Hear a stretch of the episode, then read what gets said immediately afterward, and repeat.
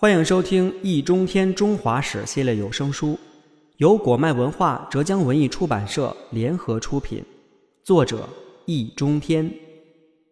第二十一卷《朱明王朝》第十四集：太监刘瑾。刘瑾非同一般，监控锦衣卫和东西厂的内刑场就是为他专设，甚至就是他自己设立的。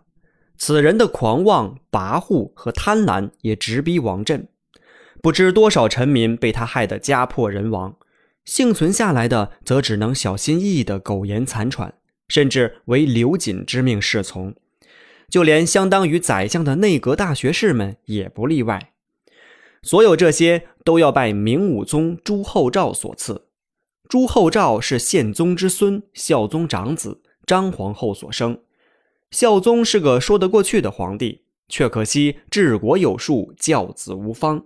他的宝贝儿子也成为天字第一号的纨绔子弟。更糟糕的是，这孩子在十五岁那年即位后，便被一帮居心不良的太监所包围，日日玩耍，夜夜笙歌，完全忘记了自己对帝国和臣民的责任担当。朝廷大臣便觉得不能不管。牵头的是户部尚书韩文。在他的主持下，一份言简意赅的奏折送达了御前，要求是将那些太监交付司法。为了保证达到目的，韩文特地交代起草人不要写得文绉绉的，否则皇上看不懂；也不要长篇大论，否则陛下看不完。这是一颗重磅炸弹，少年皇帝看完就吓哭了，而且掌管东厂的司礼太监也站在朝臣一边。被指控的那帮家伙则跪下来围着皇帝哭，唯独刘瑾沉得住气。当时他是全面负责皇帝娱乐活动的中古司掌印太监，自然关系重大。刘瑾的办法是将此事归结为东厂和朝臣针对他们个人的合谋。只不过，如果这些阴谋得逞，年轻的陛下将不再拥有自己的列庄、动物园和宫廷乐队。更不能化了妆在北京的街头闲逛了。武宗马上就急了，那你说该怎么办？刘瑾答：“司礼监换人。”这件事儿并不难办。刘瑾当天晚上就接管了司礼监，成为在皇帝与朝臣之间赚差价的中间商。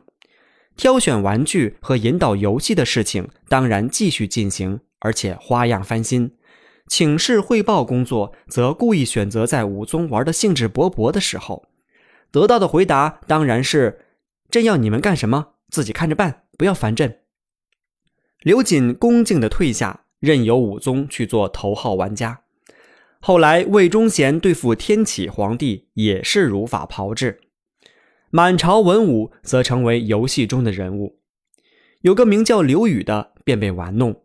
起初，刘瑾收红包，每次不过数百斤，这家伙却哄抬物价，一送就是上万。于是，从左都御史升为兵部尚书，后来又如愿以偿的当了吏部尚书。可惜他没想到，刘瑾心中的吏部尚书是张彩。张彩是刘瑾的陕西老乡，风度翩翩，一表人才。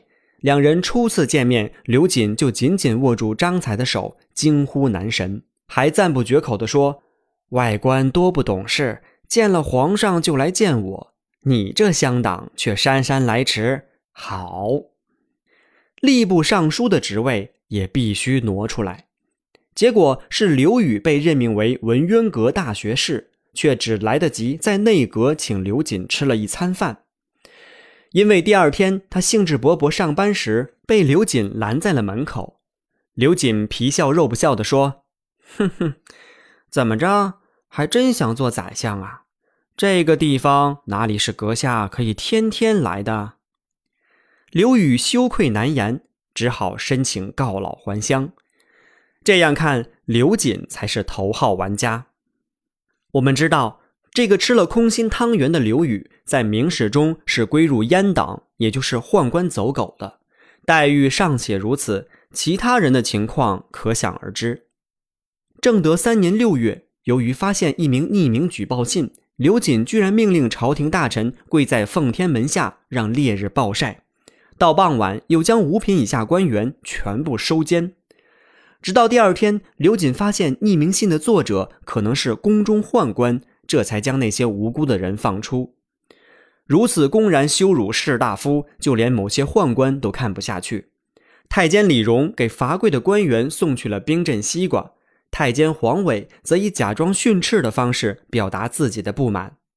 好男儿敢做敢当，书信中所言都是为国为民的话，为什么不站出来承认，要嫁祸他人？结果，李荣被闲置，黄伟被打发到南京。有皇帝做后台，刘瑾有恃无恐，朝野上下只好忍气吞声。然而棋局也说变就变。正德五年四月，封地在今天甘肃省庆阳市的安化王谋反，打出的旗号跟朱棣当年一样，也是清君侧。刘瑾当然不会将那篇指名道姓声讨自己的谢文交给皇帝。已经成年的皇帝也知道刘瑾打不了仗，因此派出讨伐叛军的统帅是都御史杨一清，监军则是太监张勇。其实大军抵达陕西时，安化王已经被当地政府军将领抓获，他那流产的暴乱仅仅持续了十八天。杨一清和张勇的任务也从平叛变成了押解人犯，体面而轻松。这是一个机会。杨一清很清楚，张勇虽然是宦官，却是刘瑾极力要排挤的对象，因此劝他在面见皇帝时，将安化王谋反与刘瑾乱政的关系奏明陛下。杨一清还说，这次平叛重任，皇上不派选别人，而独选公公，可见公公在宫中的分量。这些话，其他人说了没有用，只有公公能说，也只有公公能行。张勇问他：“如果陛下不听呢？”杨一清答：“那就哭，请求死在皇上面前。”张勇又问：“如果陛下同意呢？”杨一清答：“继续哭，请求立即执行，否则祸不旋踵。”张勇依计而行。并且抢在刘瑾安排的时间之前回到京城献俘阙下。武宗既能耀武扬威，又有喝酒的理由，兴高采烈地设宴庆功。碰巧的是，当天晚上刘瑾有事先退，张勇便拿出安化王谋反的檄文，向皇帝力陈利弊，请除国贼。武宗却回答：“不说这个，喝酒。”张勇哭着说：“今夜一别。”老奴再也见不到陛下了。武宗这才问：“刘瑾他到底想干什么？”张勇答：“取天下。”武宗说：“随便他拿就是。”张勇问：“天下归了他，陛下到哪里去？”武宗这才酒醒，下令禁卫军包围刘瑾的府邸。第二天，又接受张勇建议，亲往刘宅视察抄家。结果不但超出了金银财宝和武器装备，还有内藏匕首、外饰貂皮的团扇。皇帝勃然大怒：“你这狗奴才，果然谋反！”刘瑾迅速被锦衣卫押到午门候审，负责审案的刑部尚书却战战兢兢。刘瑾也气焰嚣张：“你们谁不是我提拔的？敢审！”审判官们居然都吓得后退一步。只有驸马蔡振冷笑一声：“哼，我就不是，当然不是，他是武宗的姑父。”于是驸马爷以皇亲国戚的身份下令，狠狠地给了刘瑾几耳光，然后厉声喝道：“朝廷命官乃天子之臣，谁是你这逆贼提拔的？你那些武器装备又是干什么的？说。”刘瑾答：“保卫皇上。”蔡振问：“为什么藏在家里？”刘瑾张口结舌，半天说不出话来。武宗立即下诏，不必复审，凌迟。用刑持续了三天，割下的肉则成为受害者们争相购买、必欲食之而后快的抢手货。这并不难理解，因为刘瑾迫害的不仅仅只有政敌，就连外来平民和下葬死人都不放过。刘瑾是被千刀万剐了，厂卫却还在。以宦官为主的特务也遍布全国，军队有监军，财政有税监，物流有采办。一个政权居然谁都不相信，谁都要监控，岂非变态？于是我们不禁要问：这种心理和手段又究竟出自何方呢？